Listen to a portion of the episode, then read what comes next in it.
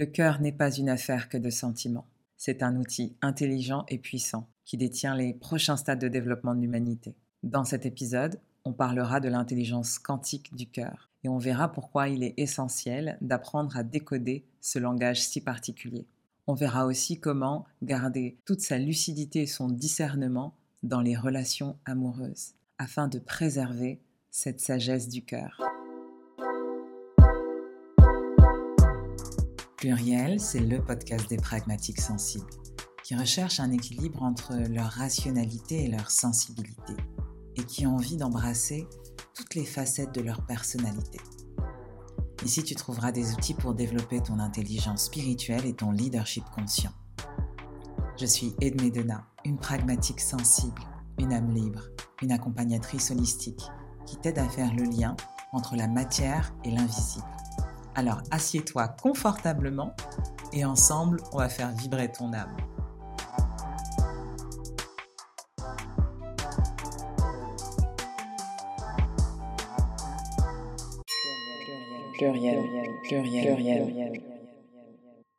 Le cœur, c'est le premier organe développé par un bébé dans l'utérus de sa mère. Il va battre avant même que le cerveau ne soit développé. Et c'est aussi le dernier organe qui s'arrête quand quelqu'un meurt. Et ce qui est merveilleux, c'est qu'il peut même continuer à battre quand il est retiré d'un corps. Dans les années 60, il y a des chercheurs américains qui ont découvert que le cœur était un cerveau autonome, parce qu'il contenait plus de 40 000 neurones.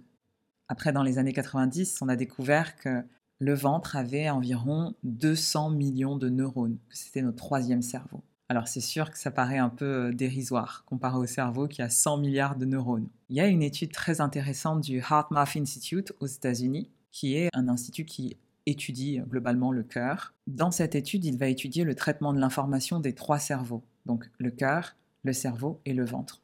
Et ce qu'on a découvert, c'est que le cœur traitait l'information deux à trois fois plus vite que le cerveau. En deuxième, on a le cerveau qui traite l'information, et puis en troisième, le ventre. Là, ce qui a été découvert, c'est essentiel, mais c'est pas forcément que le processus de traitement et de réception de l'information, mais c'est aussi un processus de création. Ça veut dire que si je veux créer quelque chose dans la réalité, je vais suivre exactement les mêmes étapes. 1. Je vais émettre un désir en partant du cœur. 2. Ce désir va être transmis à la tête et transmis au champ par le cœur. Et trois, le ventre va transmettre émotionnellement toutes ces informations. Donc c'est bien le cœur qui capte les informations en premier, puis le cerveau, puis le ventre.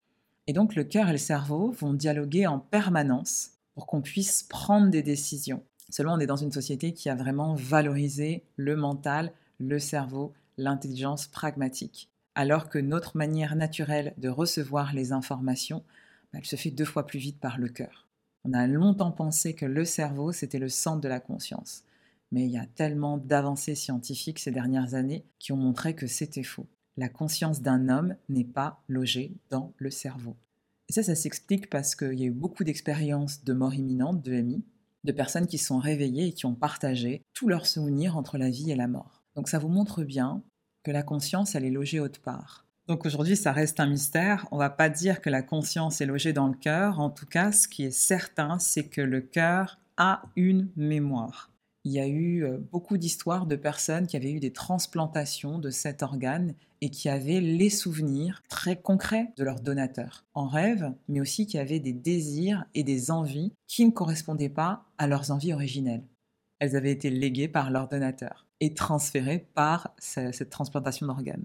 Ce qui est incroyable aussi, c'est que le cœur produit un champ électromagnétique qui est 60 fois plus puissant que celui du cerveau.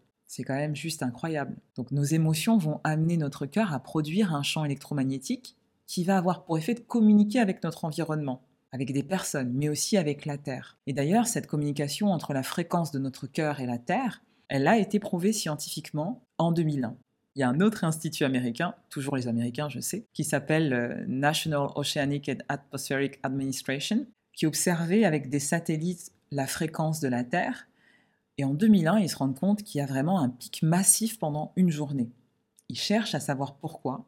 Et enfin, ils se rendent compte que ce pic a lieu 15 minutes après le premier crash de l'avion sur les tours du World Trade Center.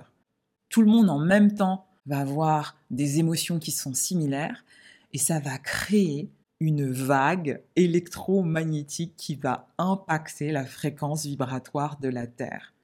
Mais ça, c'est pas un truc de fou, s'il vous plaît. Que ça soit prouvé scientifiquement, moi je trouve que c'est dingue. Et ça signifie qu'un événement mondial peut modifier les caractéristiques énergétiques de la Terre. Donc, quand on vous dit qu'individuellement on a une responsabilité de travailler sur sa fréquence vibratoire et que ça a un impact sur le collectif et sur la planète, ça sont des choses qui sont prouvées scientifiquement. Le fait de ne penser qu'avec l'intelligence pragmatique, l'intelligence du cerveau, ça nous limite énormément. Parce que quand on utilise l'intelligence du cœur, on n'est pas limité à la pensée linéaire, à la pensée binaire, à la pensée logique. Notre vision, elle va être complètement élargie. Et on va pouvoir capter des informations qui sont souples, qui sont créatrices et qui permettent de plus opposer les choses, de mettre du et là où il y avait du ou. Le cœur va être capable de percevoir deux choses, deux perceptions qui sont opposées, sans même les opposer. Et du coup, ça va nous donner beaucoup plus de choix. On va devenir un être créateur. On va pouvoir trouver des solutions là où il y avait des blocages avant dans nos perceptions. C'est important aussi de rappeler que le cerveau perçoit l'information de manière mais complètement limitée. Ça doit être une vingtaine d'images par seconde. Alors que notre cœur n'a pas de limite. Il n'a pas de limite dans l'espace, il n'a pas de limite dans le temps.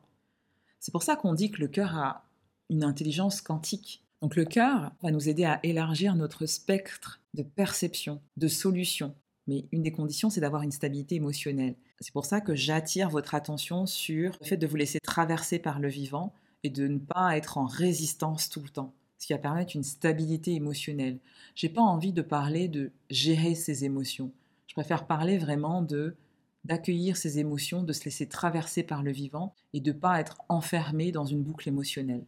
Donc cette stabilité émotionnelle, ça va vous permettre de faire des choix qui sont éclairés par l'intelligence du cœur. Et on ne va pas confondre les, émotions instables et les liens créés par le cœur. Donc c'est vraiment deux choses différentes il y a les émotions instables d'un côté et les liens qui vont être créés par le cœur et qui, eux, vont installer durablement la paix. Les émotions sont indépendantes du cœur, elles sont pilotées par le cerveau et par le ventre. Alors que le cœur, on va plus parler de sentiments, d'énergie, une énergie d'amour, d'empathie, de pardon, de gratitude, de compassion. Donc ce que vous devez retenir, c'est que le cœur, aujourd'hui, est notre premier cerveau. C'est une haute technologie qui nous permet de créer une autre réalité, d'avoir une perception et un pouvoir qui est illimité. Pourquoi aujourd'hui on ne s'en sert pas à bon escient? Parce qu'on est affecté par nos émotions. Les émotions vont venir flouter l'information contenue dans le signal électromagnétique du cœur. Et pourquoi cette information elle est essentielle? Parce que lorsque les rythmes cardiaques deviennent plus ordonnés, plus cohérents, le champ électromagnétique produit par le cœur le devient également. Ce qui veut dire que si on arrive à se mettre à une fréquence cardiaque qui correspond à ce qu'on appelle la, cohérence cardiaque finalement, ça permet de mieux gérer nos émotions. Et comme nos émotions sont des amplificateurs de nos pensées, de nos perceptions, de ce qu'on va réaliser dans la matière, lorsque nos émotions sont équilibrées, alors notre vision de la vie va aussi être puissante et limitée. Mais lorsque nos émotions sont en déséquilibre, notre vision de la vie, elle est déformée. Et on ne peut pas se servir à bon escient de cette haute technologie qu'est le cœur. Donc le développement de l'intelligence du cœur, ça nous permet d'établir un sentiment profond de sécurité intérieure, de paix. Si le cœur fonctionne avec un mode qui est désordonné, avec des battements du cœur qui sont trop forts, le cœur va diffuser un signal électromagnétique qui est incohérent à travers tout le corps et dans l'espace qui nous entoure, ce qui fait que on n'arrivera plus à décoder les informations. Et ça, il y a encore des études d'instituts américains qui ont été faites qui disent que L'énergie émotionnelle, elle a une vitesse qui est supérieure à la pensée, ce qui fait que les réactions émotionnelles vont être présentes dans l'activité cérébrale avant qu'on ait le temps d'y penser. Et ça, ça va affecter notre perception du monde, ça va affecter nos décisions. Donc si l'énergie émotionnelle est plus rapide que l'énergie mentale, comment pouvons-nous espérer gérer nos émotions avec nos pensées? Vous voyez ce que je veux dire? Les émotions sont plus rapides que la pensée. Donc il faut arrêter de se dire pour gérer mes émotions, je vais penser à quelque chose. Non, c'est la cohérence cardiaque qui va aider. La cohérence du cœur va aider à équilibrer notre état émotionnel. Et c'est pour ça que toutes les activités qui permettent d'arriver à un état de cohérence cardiaque vous permettent de développer l'intelligence du cœur. Et on ne se rend pas compte à quel point le fait de ressentir des émotions qui sont inconfortables comme la colère, la frustration, la peur, la rancune, la tristesse, la culpabilité, le regret, pour ne citer que ces émotions, ça va altérer vraiment la cohérence du cœur. Et nous, on se dit Oh, j'ai mal au cœur, c'est pas grave. Mais si, c'est grave. Parce que le cœur est ton cerveau.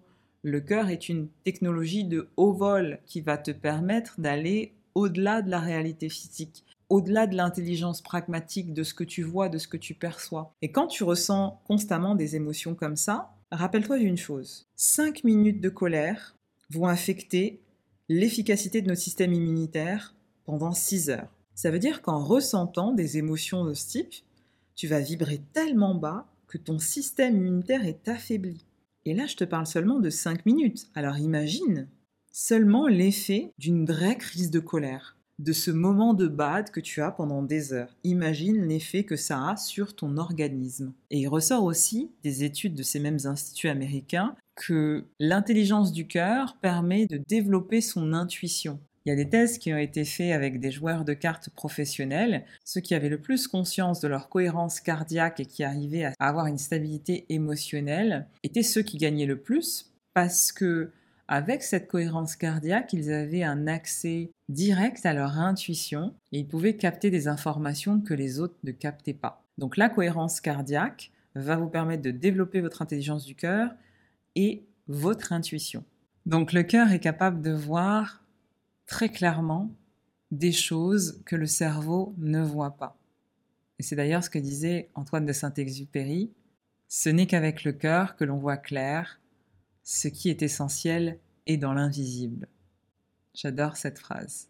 Et quand on regarde toutes les civilisations qui nous ont précédés, le cœur avait une fonction particulière. Chez les hindous, par exemple, le chakra du cœur, c'est vraiment le point central des sept chakras qui va lier les chakras du haut et les chakras du bas et qui va être un élément central des centres énergétiques. Pour les Mayas, le cœur c'était tellement important que lorsqu'on faisait des sacrifices humains, c'est souvent le cœur qui était offert aux dieux. Dans le christianisme, le cœur, c'est le lieu de tous les désirs, de la volonté d'un individu, et c'est ce qui le met en action. Jésus disait, Là où est ton trésor, là aussi sera ton cœur. Et dans l'Antiquité, c'était pareil. Dans les différents écrits qui ont été laissés par les philosophes, le cœur avait une place particulière. Et puis petit à petit, dans notre histoire, on s'est rendu compte que le cœur est devenu un organe secondaire, alors qu'il était au premier plan. Plus la science a avancé, plus le cœur est passé au second plan. Et donc tout ce qui avait été fait par les premières civilisations, par les traditions religieuses majeures de notre histoire, c'est-à-dire euh, que le cœur contient énormément d'informations, énormément de, de, capacités, a été oublié. Et puis en 2004, il y a eu un regain, qui s'est passé quelque chose, toujours avec le HeartMath Institute, qui a fait une étude que j'ai découverte très récemment quand j'étais en formation euh, de vision à distance. C'est que le cœur a la capacité de nous dire ce qui va se passer euh, dans l'avenir on s'est aperçu en montrant des photos à des individus que les battements du cœur allaient augmenter quand on allait leur montrer des images choquantes euh, qui pourraient les bouleverser. Le défilement des photos était aléatoire, donc le cœur réagissait aux photos émotionnellement provocantes avant que celles-ci ne soient vues, avant la projection des photos. Donc le cœur n'a pas de limite de temps et d'espace il reçoit des informations activement avant le cerveau. Et le problème, c'est qu'on n'a pas appris à se connecter à son cœur. Et là, j'entends par là à son rythme cardiaque. Plus on est conscient de sa cohérence cardiaque, plus on peut décoder les informations qui arrivent, les événements qui arrivent. D'ailleurs, l'Institut Iris, qui m'a formé à la vision à distance, est en train de développer une montre qui pourra surveiller notre rythme cardiaque et notre cohérence cardiaque pour étudier les variations et, voir euh, ce qui s'est passé quand il y a des variations.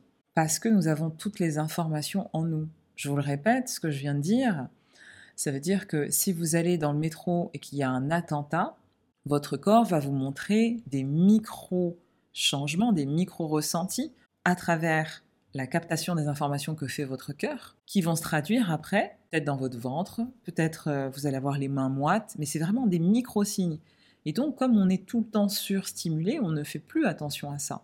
Mais on a cette capacité de tout savoir avec les fréquences du cœur qui captent les informations. J'entendais d'ailleurs le prêche d'un pasteur la semaine dernière qui parlait de cette intelligence du cœur. Et il disait que le cœur d'une femme, quand elle rencontre un homme, est capable en une minute de déterminer si elle va passer sa vie avec lui. Il disait que les gens ne savent pas le décoder, mais que le cœur le sent. Et que si on se reconnectait à cela, à notre cohérence cardiaque et à toutes les informations que nous envoie notre cœur, ce serait beaucoup plus facile de choisir la personne avec qui on va passer notre vie. Parce que notre corps nous envoie des signaux. Et donc que finalement on pense trop avec notre tête ou avec la chair qui nous dit oh ce jeune homme est beau ou oh oui il n'est pas pour moi etc tous les blocages qu'on peut avoir. Et je trouve ça assez bluffant, la haute technologie qui est aujourd'hui à notre disposition avec cette cohérence cardiaque. Et donc toujours euh, selon le directeur du HeartMath Institute, le cœur recevrait des informations avant le cerveau, mais surtout des informations de l'avenir. Le cœur aurait accès à des informations en dehors des limites de temps et de l'espace. Et une intuition sur quelque chose, c'est le cœur qui est en action. Waouh Je sais pas ce que vous faites de ces informations là en m'écoutant, mais moi je, trouve vraiment que c'est un truc de dingue. On limite tellement le cœur à, à juste des émotions, à la relation amoureuse, alors que c'est notre moteur. En fait, c'est juste incroyable.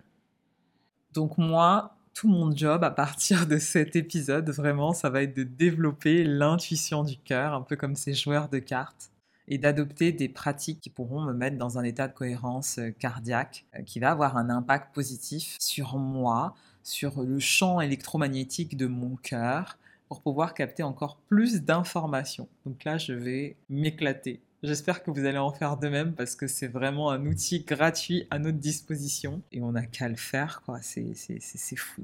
Je reste sans voix.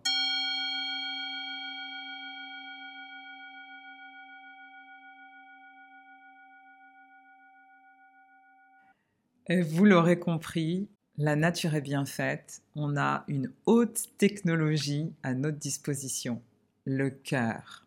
Donc je vous ai vraiment invité pendant cette première partie à différencier les émotions du cœur en lui-même, de cet organe, cette haute technologie qui nous permet d'être super conscients. J'ai insisté sur le fait que pour avoir accès à cette haute technologie, on a besoin de prendre soin de notre environnement, de notre système nerveux pour avoir une stabilité émotionnelle. Avant de te parler des relations amoureuses qui peuvent mettre ton système nerveux en pagaille, j'ai envie de te parler de la neuroplastie cérébrale. C'est ce qui fait que ton cerveau va récupérer, va se restructurer, va s'adapter après un trauma, après un trouble, après une lésion. Et c'est hyper important parce que plus tu développes cette neuroplastie, plus tu vas être capable de t'adapter à des choses qui sont considérées par ton cœur, par ton corps comme un trauma. Et souvent, dans les relations amoureuses, si on ne choisit pas le bon partenaire et si, en plus de ça, on n'est pas conscient de ces traumas du passé, on va avoir un système nerveux qui va s'affoler tout le temps, on va manquer de stabilité émotionnelle, on va donc manquer de sécurité intérieure et on n'a pas accès à cette intelligence quantique du cœur. Aujourd'hui, j'aimerais vous inviter à une réflexion. Repartons à l'origine, repartons à notre histoire.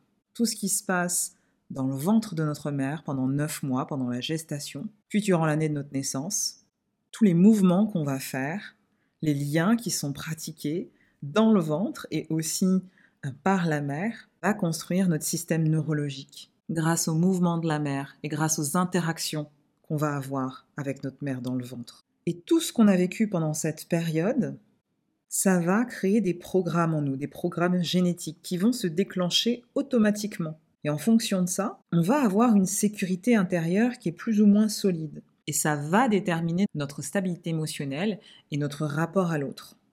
Et pourquoi c'est important de se poser la question aujourd'hui?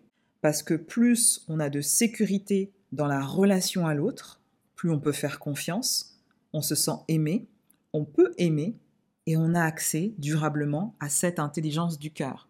Donc c'est ça l'enjeu. L'enjeu, c'est pas juste l'amour euh, avec un homme ou une femme et vivre heureux. L'enjeu, c'est d'être super conscient, d'être un être créateur, d'être dans sa pleine puissance. Il ne s'agit pas que d'une émotion. Il s'agit de révéler ses capacités. Et en même temps, c'est effrayant, en même temps, c'est beau, parce que c'est comme un test initiatique, ce genre de connaissances que n'ont que les initiés. Si vous arrivez à reconstruire ce cadre, cette sécurité intérieure, qui a pu être mise à mal pendant les deux premières années de votre vie, vous allez devenir super puissant, super conscient. Ça va être votre récompense parce que vous aurez passé ce test. Donc notre responsabilité, c'est d'être capable de créer des fondations pour notre stabilité émotionnelle. Donc on doit à la fois se rendre compte de tout ce qu'on a vécu pendant nos deux premières années et se questionner sur ça, voir ce qu'on rejoue tous les jours dans la relation à l'autre, puisque les relations que vous avez au travail et les relations que vous avez avec vos partenaires ne sont que des répétitions de ce qui s'est passé pendant les deux premières années de votre vie et de comment s'est mis en place cette neuroplastie. Sans cette conscience, ce qui va se passer, c'est que vous allez être en permanence dans votre zone d'insécurité et de manière tout à fait inconsciente. Parce que tout ce que vous allez revivre, ça va vous rappeler les actes de papa et maman, le sentiment de ne pas être assez aimé, le sentiment de ne pas être préféré par rapport à ses frères et sœurs, de toujours en demander plus, de toujours devoir en faire plus. Et là, j'ai envie de vous poser la question, comment pouvez-vous vous dire que vous allez vous concentrer sur un projet professionnel, sur un projet d'évolution personnelle, si l'essentiel de votre temps, vous le passez à vous poser mille questions sur les attitudes que la personne a en face de vous, parce que vous êtes dans vos insécurités. Est-ce que cette personne m'aime? Qu'est-ce que cette personne pense de moi? Qu'est-ce qu'elle va penser de moi si je fais ça? Et ça, ce sont toutes les questions que vous pouvez vous poser si vous êtes coincé dans vos zones de stress et d'insécurité. Donc c'est ça l'enjeu. Clarifier la relation que vous avez avec vous-même et vous demander comment s'est construite cette neuroplasticité cérébrale, qu'est-ce qui a fait la fondation en fait de votre système nerveux et comment fonctionne votre système nerveux aujourd'hui? Et je trouve que c'est tellement essentiel. C'est pour ça que je, vais sortir un programme que sur ça. Je, ça fait des mois que je travaille sur ça, sur moi-même. Et je trouve que c'est fabuleux en termes d'énergie, en termes de, de, puissance, d'attention, de tout. Ça a changé ma perception du monde. Je trouve ça incroyable, l'énergie que j'ai pu récupérer quand j'ai commencé à prendre conscience de ça. Et donc, ne pas se poser ces questions sur nos zones d'insécurité, qui sont liées à cette période de, gestation, à la première année de notre vie, qui va mettre en place des, des systèmes automatiques et qui vont être transmis aussi à nos enfants par l'épigénétique. Si on ne se pose pas ces questions-là, et qu'on essaie de se transformer, c'est un peu comme si on essayait de sauter dans le vide sans parachute, sans se sécuriser. On risque des fractures, on risque des entorses, on risque aussi de s'écraser sur le sol. Donc l'important, c'est de se poser la question, quelles sont mes fondations neurologiques? Sur quoi je vais pouvoir m'appuyer, qu'est-ce qui va me soutenir dans mes souvenirs émotionnels, dans mes expériences émotionnelles, de mes futures relations? Et cette période-là de gestation, de première vie, elle est essentielle parce qu'il y a une synchronisation entre les mouvements de la mère et les mouvements de l'enfant. Tous ces battements de cœur, tous les mouvements corporels, tous les réflexes qui sont associés à l'enfant pour s'y adapter.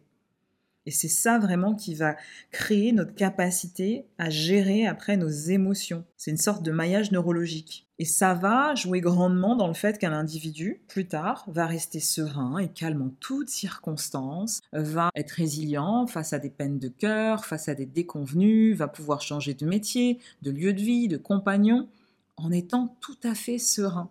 Et c'est pour ça que beaucoup de personnes se posent la question en se disant mais pourquoi il y a des gens qui arrivent à agir comme ça et d'autres non?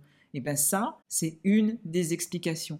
Et c'est pas négligeable de se poser la question et de commencer à travailler dessus, parce que ce n'est pas une fatalité. Donc au lieu de chercher des pansements dans le développement personnel et spirituel, ce qu'il faut reconstruire, c'est les bases d'une sécurité intérieure qui est solide, et c'est de travailler sur son système nerveux pour avoir une stabilité émotionnelle.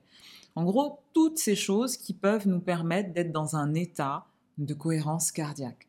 Donc à la fois, ça va passer par la respiration, le corps, et à la fois par identifier tout ce qui s'est passé pendant les premières années de notre vie et qu'on va répéter inlassablement dans la relation à l'autre. Et maintenant que c'est dit, tu comprendras que il s'agit de lucidité et de discernement personnel et personne ne peut le faire pour toi.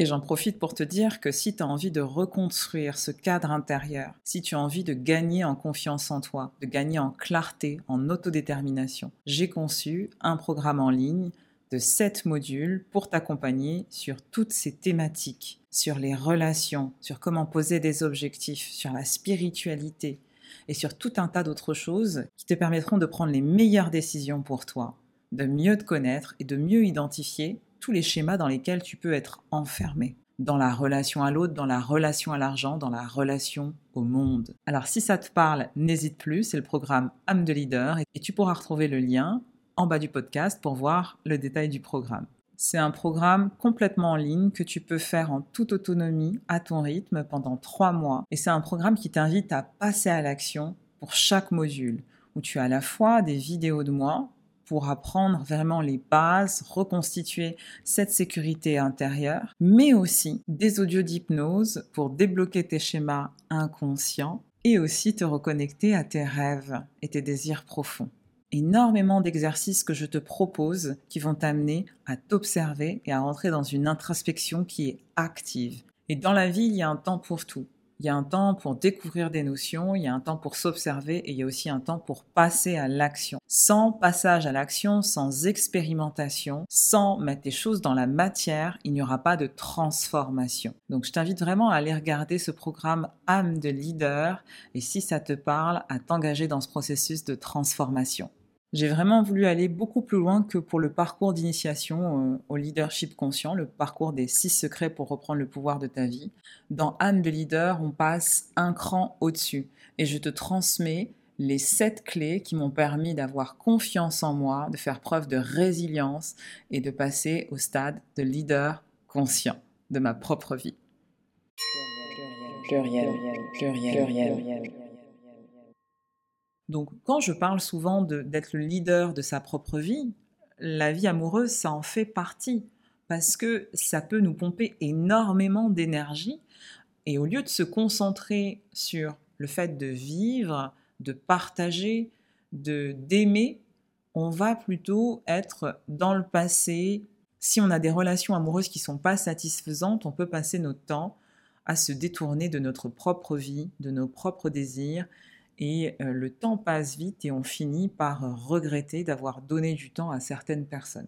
La première chose que je te recommande, c'est vraiment d'identifier ce que tu souhaites. Si tu n'es pas dans des relations qui sont OK pour toi et que tu passes ton temps à être dans des schémas qui sont répétitifs et pas satisfaisants, demande-toi ce que tu souhaites.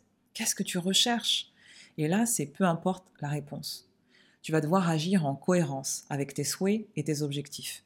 Si tu cherches un homme ou une femme sérieuse, ne perds pas ton temps à rencontrer, fréquenter des personnes qui sont fêtardes, volatiles, qui sont dans des mind games, donc des jeux mentaux de manipulation, qui vont faire du chaud-froid, qui vont te ghoster. Si tu sens directement que la personne est comme ça, tu arraches le pansement. Toi-même, tu la gosses, tu effaces son numéro, tu passes à autre chose. Et la plupart du temps, ce qui crée des états de frustration, c'est qu'au lieu de zapper directement dans les premiers jours quelqu'un comme ça, parce qu'on a tous les indices, d'accord Quand on rencontre quelqu'un, on a tous les indices de son comportement et de ses schémas. C'est très rare de ne pas voir dès le début que la personne en face de nous est une escroquerie. Hein on va pas se mentir. Il y en a quelques-uns qui sont bons comédiens, comédiennes, mais la plupart du temps, si vous observez, vous voyez tout dès le début. Je vous invite à être cohérent, congruent, ton attention doit se porter sur des choses qui correspondent à tes objectifs de relation amoureuse. En faisant tes courses, il ne te viendrait pas à l'esprit de rentrer dans une boucherie et de demander une baguette de pain et de t'étonner quand le boucher te répond bah, Excusez-moi madame, ici on ne vend que de la viande. Bah, cet exemple te fait sûrement rire parce qu'il est improbable, mais pourtant c'est ce que font énormément de personnes quand elles cherchent à être en couple avec quelqu'un dans une relation sérieuse. Au même titre que tu ne rentrerais pas dans une boucherie pour demander une baguette de pain, maintenant aujourd'hui je te pose la question, pourquoi tu vas voir un homme qui est pris, qui est marié, qui est indisponible émotionnellement, qui ne te montre aucun signe d'intérêt ou d'affection, qui ne semble pas intéressé par le fait de se poser, de se marier, d'avoir des enfants, enfin tous les intérêts que tu peux avoir, et pourtant tu vas essayer de le mettre dans cette relation et de lui faire des demandes qui sont contradictoires par rapport à ce qu'il te montre. Ça n'a pas de sens, n'est-ce pas? Et pourtant, c'est ce que beaucoup de personnes font et c'est ce qui fait qu'elles se retrouvent dans un état de détresse sentimentale et un état de solitude à entacher leur estime d'elles-mêmes en pensant qu'elles n'arrivent pas à rentrer en relation avec l'autre, à trouver une relation épanouissante de confiance dans laquelle le partenaire veut s'engager autant qu'elle. Donc la prochaine fois que tu cherches une baguette de pain, ce que je te conseille, c'est tout simplement d'aller dans une boulangerie. Euh, ça t'évitera de finir dans une histoire qui se finit en boucherie. Sans mauvais jeu de mots, bien sûr. Et que finalement, tu te retrouves à rencontrer des gens qui font la fête, qui vont peut-être prendre de la drogue, qui vont être en permanence sur les applis. Enfin bref, tu peux mettre n'importe quel type de comportement qui, pour toi, ne correspond pas à un comportement sérieux. Si tu sais que ces personnes se comportent comme ça, pourquoi tu vas vers elles? Pourquoi tu les fréquentes? Pourquoi tu parles avec elles? Pourquoi tu leur offres ton temps? Le temps est une denrée précieuse. C'est même la denrée la plus précieuse. On ne peut pas l'acheter, on ne peut pas la récupérer. Donc quand tu donnes ton temps à quelqu'un, n'oublie pas que tu lui donnes la chose la plus précieuse au monde, que même les milliardaires ne peuvent pas retrouver et ne peuvent pas acheter. Rappelle-toi de ça. L'autre chose que j'ai envie de te dire, c'est de rester connecté à une réalité qui est énergétique et matérielle. Ne cherche pas d'excuses à la personne. Ce qu'elle fait dans la relation, ça illustre les projets qu'elle a pour cette relation.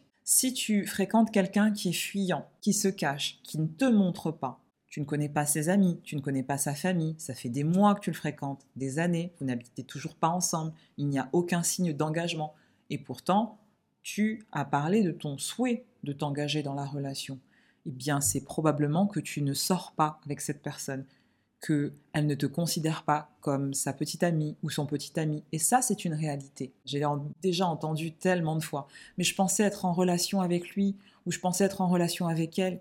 Et en fait, je me suis rendu compte que pendant toutes ces années, il était avec quelqu'un d'autre. Donc si ces paroles résonnent pour toi, si tu sors avec quelqu'un depuis plusieurs mois, depuis plusieurs années, que tu ne connais pas sa famille, que tu n'es jamais allé chez lui, qu'il ne te présente à personne, ou qu'elle ne fait pas l'effort de te faire rentrer dans son cercle, pose-toi des questions. Tu n'es sûrement pas la personne qui partage sa vie officiellement. Et ça, c'est dur de se le dire, mais encore une fois, pourquoi aller jusque-là? Pourquoi attendre que le temps passe autant pour se connecter à cette réalité? Et je tiens à le préciser, à insister là-dessus, le risque quand on tourne la tête face à des choses comme ça, c'est de, créer un couple dans sa tête qui n'existe pas.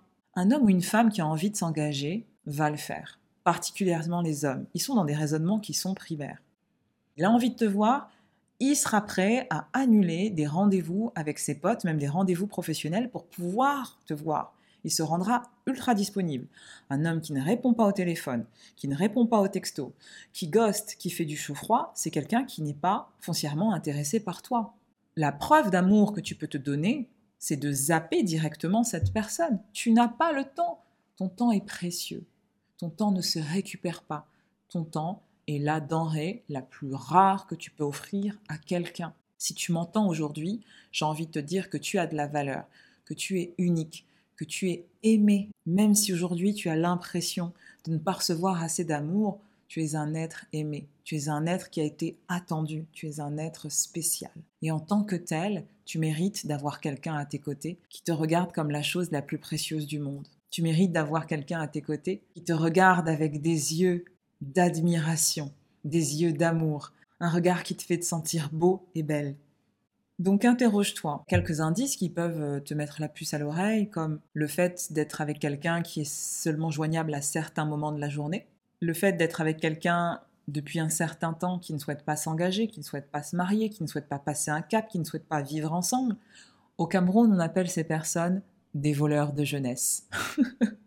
des gens qui te pompent ton temps, ton argent, ton énergie les années passent et puis finalement ils ne s'engagent jamais et vont finir par rattraper la première venue pour peut-être lui faire des enfants ou s'engager avec elle. Mais en tout cas, c'est juste que c'était pas toi. Donc fais attention aux voleurs de jeunesse. Toutes ces questions, je t'invite à te les poser pour prendre de la hauteur sur les relations que tu as avec les autres, pour garder cette lucidité. C'est très important parce que c'est ce qui va te permettre de prendre des décisions par amour pour toi et qui va t'éviter de perdre ton temps et ton énergie. Et voilà, et quand on est vraiment piqué par quelqu'un, on doit aussi tirer un enseignement de nos relations passées. Comme je vous dis, être cohérent avec ce qu'on recherche et s'éloigner de manière radicale des personnes qui ne correspondent pas à ça et qui nous traitent euh, pas convenablement.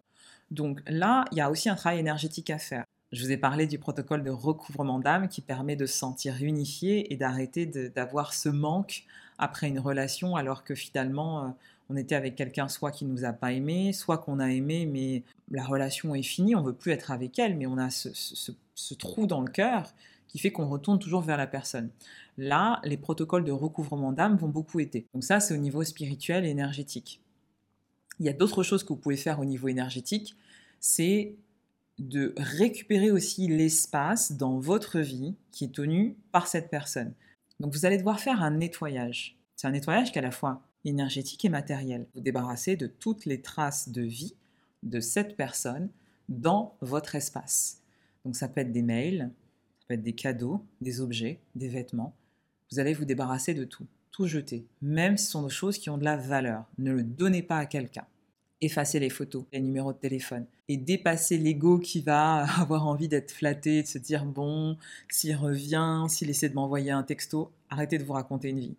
S'il vient vous envoyer un texto, c'est pour vous parasiter. J'ai bien dit parasiter. Il est temps de faire le ménage dans tous les sens du terme. Vous bloquez tout, vous ghostez tout, parce que tout ça, ça prend de la place au niveau énergétique. Si vous voulez rencontrer l'amour, si vous voulez faire de la place à une nouvelle personne, énergétiquement, elle doit pouvoir rentrer dans un espace qui est propre. Et ça, c'est important d'en prendre conscience.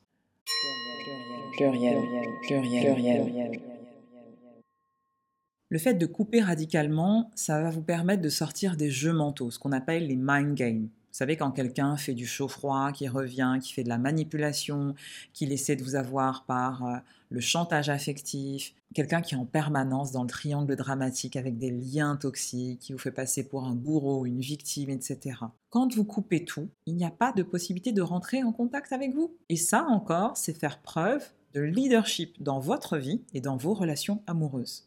Alors bien sûr, il y a quelques spécialistes hein, qui sont un peu plus durs à déloger, des spécialistes de la manipulation, bah, qu'on appelle les pervers, et parfois même des pervers narcissiques. Alors comment on reconnaît ces personnes? Bien après une phase de séduction, ces personnes vont se comporter comme une personne qui est providentielle, qui va venir vous sauver, qui va venir vous ramener à la vie, qui va vous faire kiffer, qui va vous sécuriser, qui va même vous rassurer. Et le problème, c'est qu'après la lune de miel, vous allez commencer à voir son vrai visage cette personne va commencer à s'immiscer dans votre esprit, va commencer à vous isoler des personnes qui vous entourent. Elle va transformer votre manière de penser. Elle va commencer à porter un droit de regard sur ce qui avant vous semblait naturel, en faisant croire bien sûr que c'est pour votre bien. Et tout ça sont des jeux de manipulation pour orienter vos décisions. La phase 3, on va dire, ça va être de faire du chaud-froid, d'alterner le rôle de la victime et du bourreau. Voilà, c'est des techniques de base de déstabilisation psychologique pour que la personne en face, donc vous, perdre ses repères. Et sans repères, vous allez être très vite vulnérable et devenir un pantin entre les mains d'un pervers. Donc que ce soit bien clair, le pervers n'aime pas. Il feint de ressentir l'amour parce qu'il y a une pathologie qui est derrière, il n'a pas accès à ses émotions. Le vrai pervers n'a pas d'empathie. Quand il voit les gens souffrir, il est OK avec ça. D'accord? Il a une blessure narcissique qui est tellement profonde qui est lié à son enfance, qui va aller chercher de la reconnaissance à outrance, qui va aller chercher de la gratification, il va avoir envie d'être reconnu. Mais il n'est animé par qu'une seule chose, qu'un seul but, la haine, blesser, contrôler, détruire. Ne cherchez pas d'excuses à des personnes comme ça. Vous n'allez pas pouvoir les réparer, vous n'allez pas pouvoir les soigner. D'accord? Tout ce qu'ils cherchent, c'est un état de toute puissance pour avoir l'impression d'être vivant, ces pervers, qui peuvent être des hommes ou des femmes d'ailleurs, hein, ce sont d'excellents comédiens. Donc ils vont feindre de, souffrir, d'être des victimes, en exagérant tout ce qu'ils ont vécu, d'accord, pendant leur enfance, pendant leurs expériences. Une seule option, le ghosting, la fuite. et demander de l'aide à ses proches. Comme vous voyez, je suis assez radicale dans la manière euh, d'interagir avec ce type de personnes. Ne perdez pas votre temps. Alors j'avais aussi envie de vous parler des liens d'âme que j'ai découverts dans le livre de de Marie-Lise La Bonté, Les familles d'âme, votre identité divine et la mission de votre âme. Elle parle des liens qu'on peut avoir avec les autres âmes. Et c'est vrai que dans les relations amoureuses, ces liens d'âme peuvent ressurgir et peuvent expliquer pourquoi on est autant attaché à des personnes. Elle dit que les âmes sœurs sont des âmes qui ont signé un contrat avant l'incarnation pour se retrouver et pour avoir une mission commune. Et que ces âmes ont choisi de vivre ensemble, toujours dans l'au-delà, mais de partager une initiation pendant leur incarnation. Donc pour résumer, les âmes sœurs font un pacte avant de s'incarner, elles ont la même mission, elles se reconnaissent, elles sont liées par euh, un pont de lumière au niveau des chakras supérieurs et il y a une sorte de force d'attraction qui va les unir. Et donc elle va nous parler de plein de liens d'âme et au-delà du concept d'âme sœur, Marie-Lise La Bonté va nous parler des âmes sœurs primordiales. Elle nous dit que les âmes sœurs primordiales sont issues de la même étincelle qui a été scindée, fragmentée en deux âmes distinctes. Et dans l'incarnation, il y a une sorte de force qui se crée, qui les, voilà, qui les ramène à se réunifier, qui fait que bah, dans leur incarnation, elles vont essayer de se retrouver parce qu'elles sont issues du même noyau. En revanche, elles ont un seul but, qui est de servir la source. Donc dans l'incarnation terrestre, les personnes qui sont des âmes sœurs primordiales vont être constamment à la recherche de l'autre moitié. Ça ressemble un peu à la théorie des flammes jumelles. Et, là, je vous invite à la plus grande lucidité et la plus grande prise de recul. Parce qu'en lisant ces lignes dans ce livre et en, découvrant la théorie des flammes jumelles, on peut se dire que bah, on va rentrer dans une sorte de conditionnement amoureux Hein, quand on est en souffrance sur Terre, on peut se dire oui, mais c'est mon âme sœur primordiale, oui, mais c'est ma flamme jumelle, et, en fait, je suis obligé de, trouver cette personne ou d'être avec cette personne, et je suis tellement malheureux parce que bah, finalement, la vie fait que je ne peux pas être avec cette personne, et donc je suis maudite. Et Marie-Lise La Bonté apporte quelque chose de fondamental en termes de discernement. Elle dit que quand on parle de deux âmes qui sont scindées, et qui viennent du même noyau, on ne parle pas du couple comme un couple terrestre. On ne parle pas de sentimentalité. On parle de couple au niveau de l'âme. Donc en gros, si on n'est pas au niveau spirituel, si on est au niveau terrestre, et qu'on écoute cette théorie, Marie-Lise La Bonté nous dit mais on va tout le temps souffrir. Et elle revient sur le fait que les âmes sœurs primordiales existent au-delà du couple terrestre, au-delà de je t'aime, tu es beau, nous sommes un couple. Et elle rappelle que le but des âmes sœurs primordiales, c'est de servir des plans supérieurs de conscience.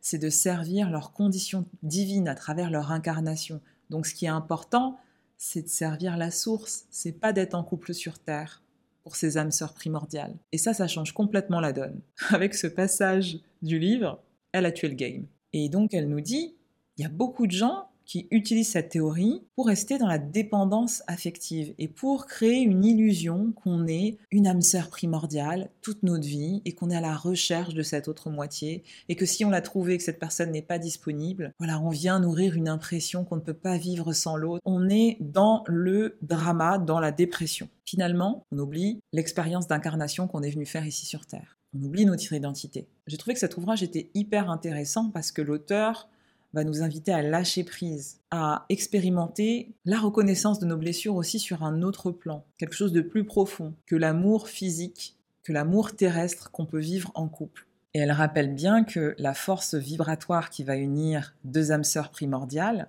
elle va pas se traduire automatiquement par une union dans l'incarnation. Elle dit que deux âmes sœurs primordiales peuvent décider de se séparer et de ne jamais se rencontrer physiquement sur Terre. Par contre, de toujours servir la source et de se rencontrer au niveau spirituel, au niveau énergétique. Elle dit même que deux âmes sœurs primordiales peuvent choisir de ne pas s'incarner sur la même planète, ce qui fait qu'il y a une des deux âmes qui peut ressentir du vide. Elle dit même que la force d'attraction de ces deux âmes peut être tellement forte qu'elles peuvent avoir peur, dans leur incarnation, de se rencontrer. Donc il y a plusieurs types de séparation des âmes sœurs. Ce qu'il faut retenir de ça, c'est que l'important, c'est de servir la source, c'est la mission qu'on est venu avoir, même si on a une mission commune, peut-être qu'on ne se rencontrera pas. Et c'est OK, et on sera quand même très heureux. Donc, Je vous le rappelle, je vous invite encore à faire preuve de discernement. Pourquoi rester dans des schémas de drama, de malheur, de désolation Alors qu'on est tellement nombreux sur la Terre, alors qu'on peut vivre tellement d'expériences, de bonheur, de kiff, de plaisir? Donc la prochaine fois que vous êtes bloqué sur quelqu'un, que vous avez l'impression d'avoir le cœur brisé, rappelez-vous que votre cœur est un outil de haute voltige, un outil puissant qui vous permettra d'être super conscient. Et que l'enjeu, là, ce n'est pas la personne en face de vous, ce n'est pas la relation amoureuse. C'est le fait de faire de cette incarnation votre terrain de jeu qui va vous permettre de créer la vie dont vous avez toujours rêvé. Vous allez voir que cette relation qui vous fait mal va devenir toute petite, va devenir insignifiante. Une seule chose à faire, vous nettoyez, vous ghostez et vous nextez.